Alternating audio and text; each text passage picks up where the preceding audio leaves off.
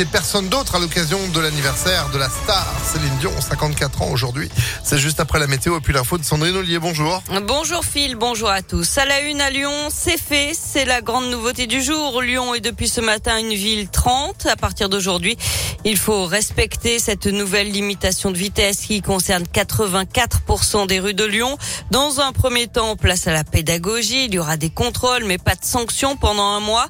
Cette mesure doit permettre de réduire le nombre d'accidents et leur gravité. Les élus écologistes espèrent aussi apaiser la circulation, mieux partager la route avec les piétons et les cyclistes ou encore réduire de moitié les nuisances sonores. Et d'autres communes du Grand Lyon pourraient suivre. C'est en tout cas le souhait du président de la métropole, Bruno Bernard. Tous les maires qui souhaitent euh, passer en zone 30, nous les accompagnerons pour le faire. Il y a euh, Oulin depuis 2019, Polémie au Mont d'Or. Aujourd'hui, Lyon, c'est important.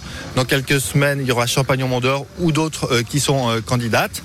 Et donc, nous espérons que d'ici euh, 2026, les deux tiers des habitants vivront dans des communes en zone 30. Des grandes villes européennes et françaises sont déjà en zone 30. C'est le cas euh, de Grenoble, de Paris, euh, de Montpellier ou de Bordeaux. Donc on a suffisamment de retours d'expérience pour voir que les bénéfices en termes de sécurité, en termes de bruit, euh, sont très importants et qu'il y a peu d'impact en termes de circulation. Et d'après les études, le passage à 30 km heure ajoute seulement 2 minutes pour un trajet d'une demi-heure et 3 minutes pour un trajet d'une heure. L'actualité, c'est aussi ce chiffre. 4 millions, c'est le nombre d'Ukrainiens qui ont fui leur pays depuis l'invasion russe le 24 février. L'Europe n'a pas connu de tels flots de réfugiés depuis la Deuxième Guerre mondiale. Dans la métropole lyonnaise, un guichet unique a ouvert ses portes à Villeurbanne lundi pour faciliter leur démarche. En deux jours, 300 personnes ont pu recevoir leur carte temporaire de séjour. Un rappel, le centre de vaccination de Confluence fermera ses portes ce soir à 18h, celui de l'hôpital de la Croix-Rousse demain. L'épidémie de Covid, elle continue à progresser avec près de 217 500 nouveaux cas en 24 heures en France. Un mandat d'arrêt délivré à l'encontre d'un prêtre vivant à Lyon à 93 ans. Il est dans le viseur de la justice canadienne. Il est accusé d'agression sexuelle sur des enfants inuits, des faits commis il y a plus de 30 ans. Et puis en bref, près de 500 livres déposés demain dans les trams T1, T2, T5 et T6. C'est à l'occasion du festival international Quai du Polar qui s'ouvre vendredi à Lyon.